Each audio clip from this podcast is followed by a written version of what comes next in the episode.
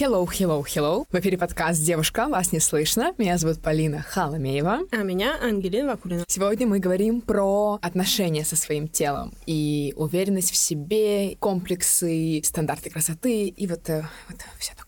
Общество, да? От него все проблемы. Ставьте лайк, если согласны. Чему нас учит общество и все вот эти вот стандарты для женского тела? Надо быть худой. Но это сейчас. Начнем с того, что всегда на протяжении времени стандарты женской красоты менялись и продолжают меняться. И нормализуются какие-то определенные пропорции и все остальное. И это меняется со временем. Да, и это так забавно, что мы даже не отдаем себе в этом отчет, потому что кажется, если подумать, мы же отчасти, мы же с тобой зумерки, мы застали вот эту вот эстетику немножко нулевых. По крайней мере, мы там лет в 10 смотрели по-любому фильмы, где у девчонок главных героинь были штаны с заниженной посадкой, и такой маленький кроп-топ, был такой живот худой, и поясница, худые ноги, и все такое. Да. Тогда еще не должна была быть большая попа. Хорошее было время. И потом оба-на, все так перевернулось, вошли вот эти вот Кардашьян семья. Угу. И снова, да, то есть, типа, вот тебе 10 лет говорили, нужно быть супер худой. Конечно, ну не на уровне там героинового шика, как это было в 90-е, но все еще. И потом оба а уже не нужно быть худой, уже нужно быть сочной, прости господи. Ни у кого ничего не ёкает. Это вообще, блин, кошмар какой-то. Я не понимаю, что будет через 10 лет еще? Типа, нужно будет, блин, третью руку отрастить себе или что?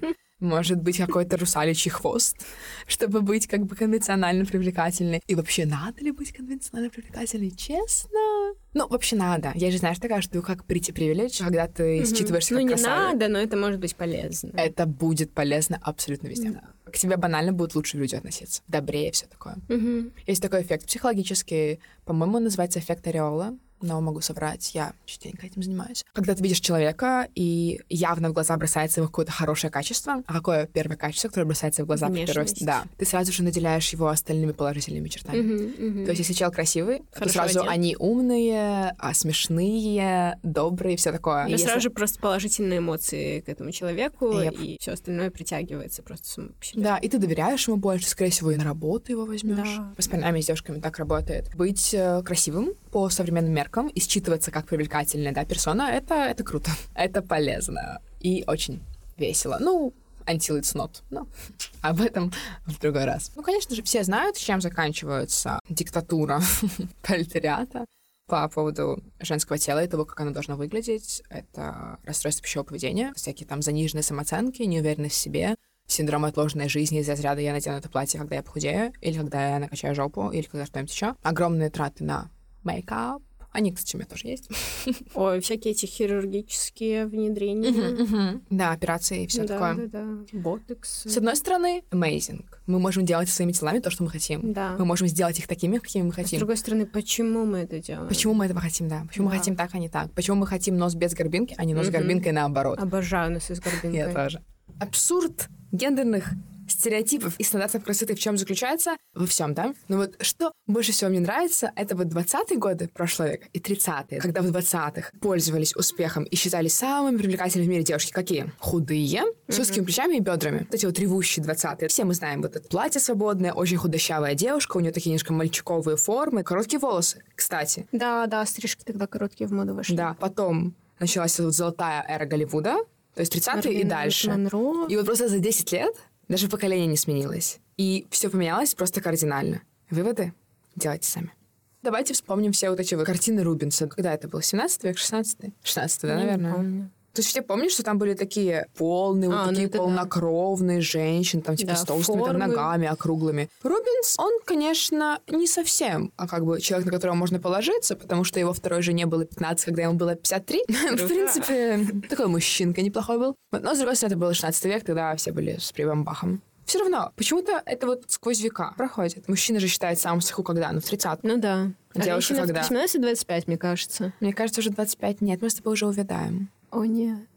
О, нет. В 13-15 веках, во время вот этого вот короля Артура, мы узнать можем банально по легендам о короле Артуре. И по стихам Джеффри Чосера тоже можем, что ценились волосы не простые, да золотые. Вот блонд, но еще чтобы они были тонкие, как золотые провода. То есть тонкие волосы нравились людям. Сэр Хью Плат тоже вот где-то вот в это вот время, чуть попозже, наверное, уже викторианскую эпоху. Такую книжку выпустил, да, наслаждение для дам. Украшать их лица, столы, шкафы и винокурни красотами, банкетами, духами и водами. Где он дает такой совет. Если ваши волосы выпадут после того, как вы их покрасили, купить парик. Это было распространенным явлением, что типа девчонки, которые, знаешь, были в тренде и были типа, такими красотками известными, они умирали от отравления, потому что Жесть. вот в то время, 15-16 век, какие ингредиенты были в косметике? Ртуть, мышьяк, Ну, это прям свинец.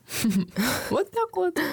Это я не выдумываю. Это так нам рассказал Кристиан Зачер, профессор средневековой литературы в университете Огайо. Да, блин, стандарты красоты тупые. Я говорю это весь выпуск, и я буду продолжать это говорить, типа, всегда. Они тупые, и они опасны. Девушка, вас не. Слышно,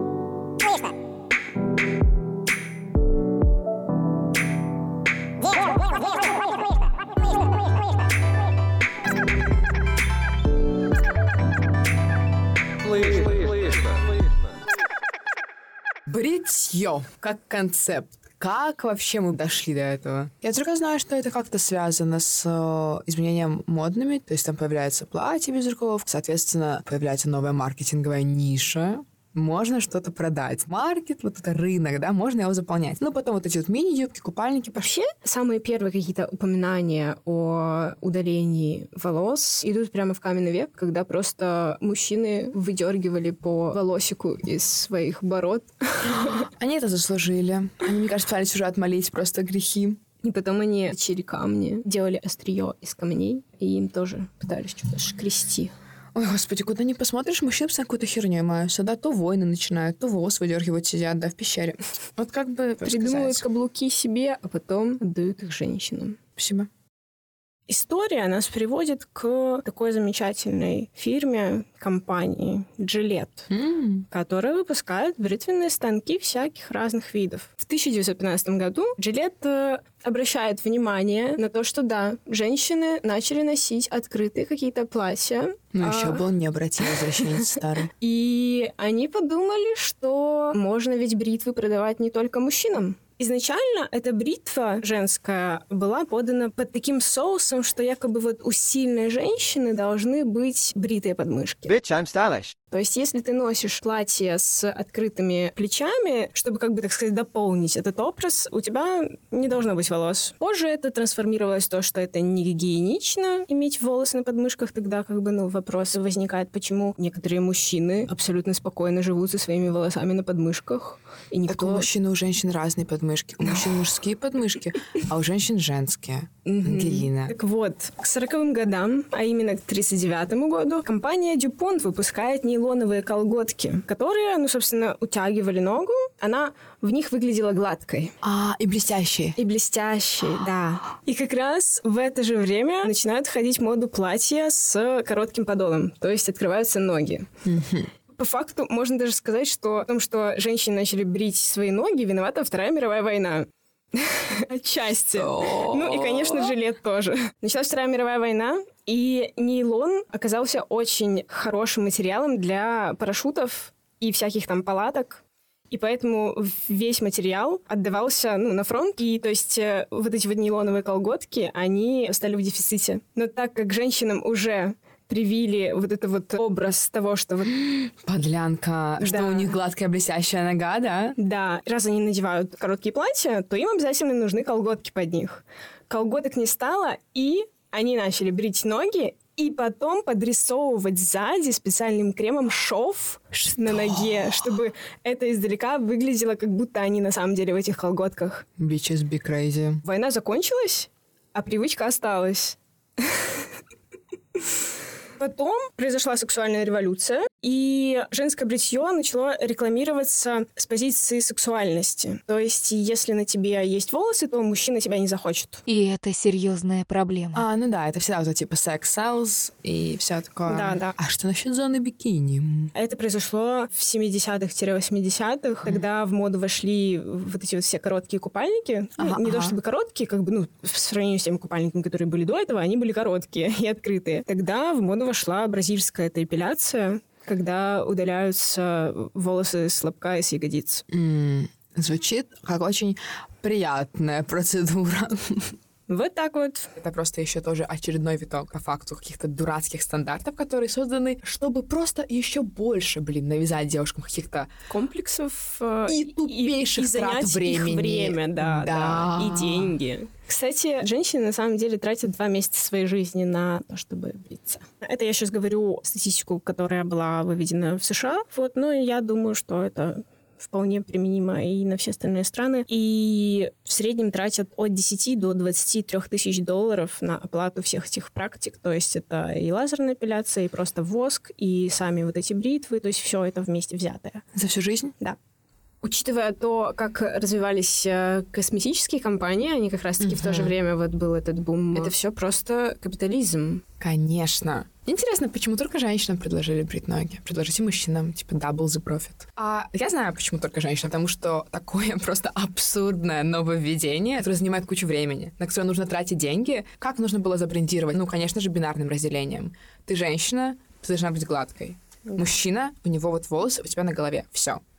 Нельзя было в обе стороны это. Ну, точнее, мне кажется, это можно было рекламировать в обе стороны, но тогда это не было бы таким вездесущим. Это было бы, о, смотрите, Ну и прикол. плюс, опять же, это такая, ну, как бы косметическое нововведение, Мгм, которое лучше, конечно же, Которое внедряется в ложится на женские- женщин, да, да. да. Кому было плохо слышно? Уточняю. Они сказали да. Ой, мне кажется, мы еще немного это перегнули. Девчонки, кто хочет брить ноги на здоровье. конечно. Типа, да, феминизм про то, чтобы девушки сами распоряжались своим телом. Да, просто ну, Абсолютно. нужно отслеживать, где ты это делаешь, э, потому что тебе будет э, стыдно в шортах на улицу выйти, или потому что тебе так нравится. А в принципе, знаете, можно и не отслеживать. Я думаю, что у девчонок современных и так куча проблем, и причины, по которым они бреют ноги, это, блин, честно, последняя из них. Кстати, еще на вот это все очень сильно влияет порноиндустрия.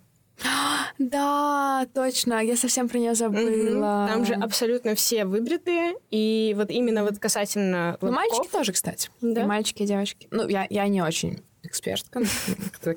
Как-то даже неловко, что ты мне уточнил этот вопрос. Вот, но, по-моему, да. В общем, просто вся вот эта капиталистическая машина, реклама, они все играют очень большую роль в том, как а, женщины себя должны презентовать или как-то ощущать или не ощущать. То есть, понятное дело, да, там, например, очень много мужчин бреются тоже, но они бреют лицо, но при этом они могут его спокойно не побрить и отрастить бороду, и это никак не будет порицаться обществом. А если женщина отрастет бороду, то будет. Или усы, да. У женщин тоже растут усы, и это нормально. То, что вы не видите таких женщин on daily basis. Приходите к нам в студию звукозаписи. Мы все покажем. Меня даже напрягает не то, что это долго, муторно, больно временами, там эти царапки, всякие вросшие волосы, непонятно что. Вот, ну, другое, да, меня напрягает. То, что, блин, очень-очень большая часть, да, маркетинговых концепций, идей, которые используют, чтобы продать нам вот эту вот побритую женскую ногу, руку, подмышку, там, лобок, все такое, половые губы, вульв, ну, все, все, все, да, все, что вот есть у женщин, вот где растут волосы, кроме головы, конечно. Это то, как это продается. Все же слышали выражение baby smooth, Ой. типа гладкий, как кожа ребенка. Какого черта, чувак?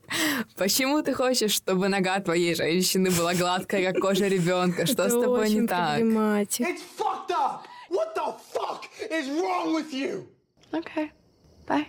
Ну, это абсолютно связано, конечно же, с тем, что у нас считается стандартом красоты — это юность. Молодость, мы бежим от любого проявления какого-то взросления. Но опять же, это больше направлено именно на женщин. То есть, если мужчина взрослый, Конечно. то он считается, ну, мужчина там в соку и все такое. Ну, это гуманитарий, наверное, считали, я не знаю. Это очень хорошо видно, на самом деле, по Голливуду. Сравнить актрисы и актеров одного возраста и сравнить, допустим, как сильно или не сильно их фотошопят на обложках.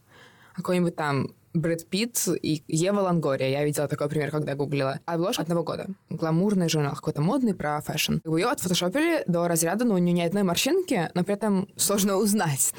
А чувак, ну, спокойно, с морщинами, с какими-то признаками того, что он прожил, да, какую-то жизнь небольшую и еще будет жить. Вот мне кажется, это именно вот в местах, где люди очень обеспечены, у них есть доступ и к технологиям фейс-тюнинговым, и к всяким вмешательствам, и к операциям, и к инъекциям, ну, короче, и к самым-самым клевым косметологам. То есть это люди, которые делают максимум, который им нужен, да, чтобы оставаться типа секси. Ну, как бы они актеры, они модели.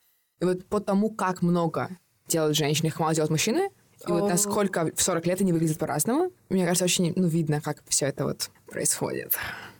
Ты знаешь, все-таки мода сейчас же пытается быть более инклюзивной, все эти Да, модели да. size, все такое. Сейчас э, очень большой тренд на это. Неправильно.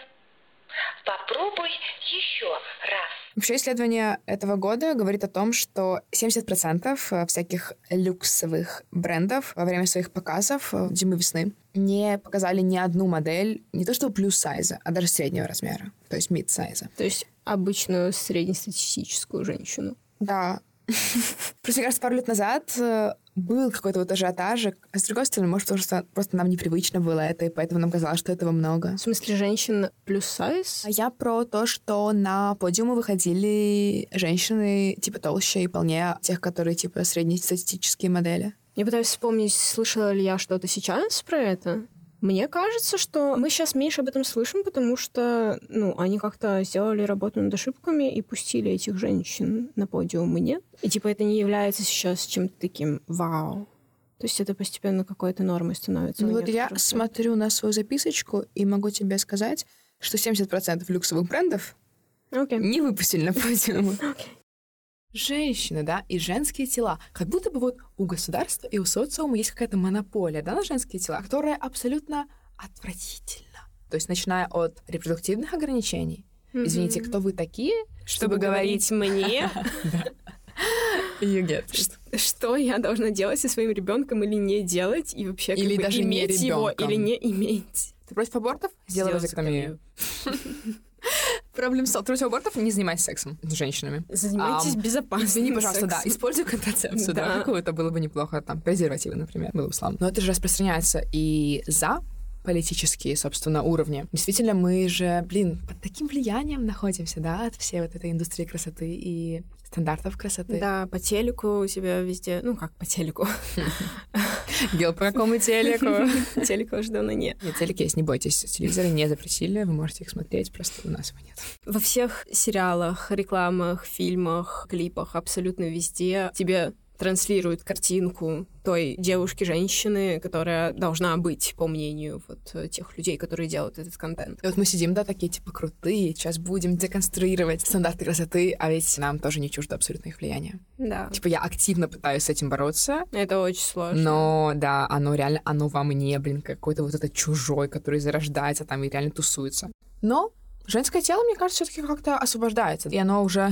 Мы, мы, блин, так обсуждаем его отдельно, вот какой-то конкретной женщины, но так и надо это обсуждать. Типа концепт женского тела и как вот теория, что как бы оно объективизировано, ну, это правда. Женское тело — это не женщина. Это просто такой тиражируемый, транслируемый образ, который прививает каждому из нас, и парням, и девушкам, и всяким небинарным ребятам, представление о том, что, ну, это нормально воспринимать девочек, быть, да, да. так, да.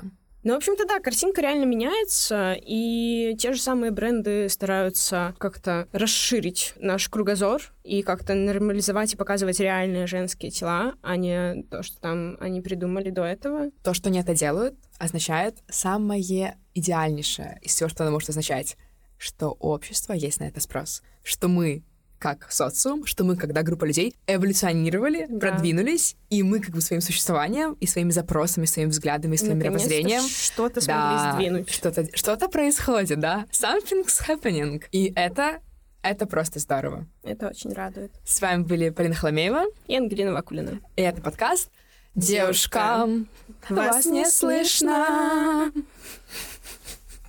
Девушка, вас не. Слышно.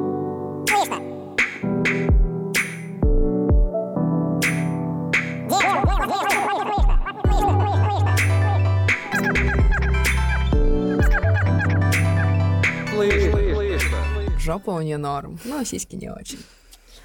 Ой, ию, ию, ию, я хочу помыть язык просто с мылом после того, как я это сказала.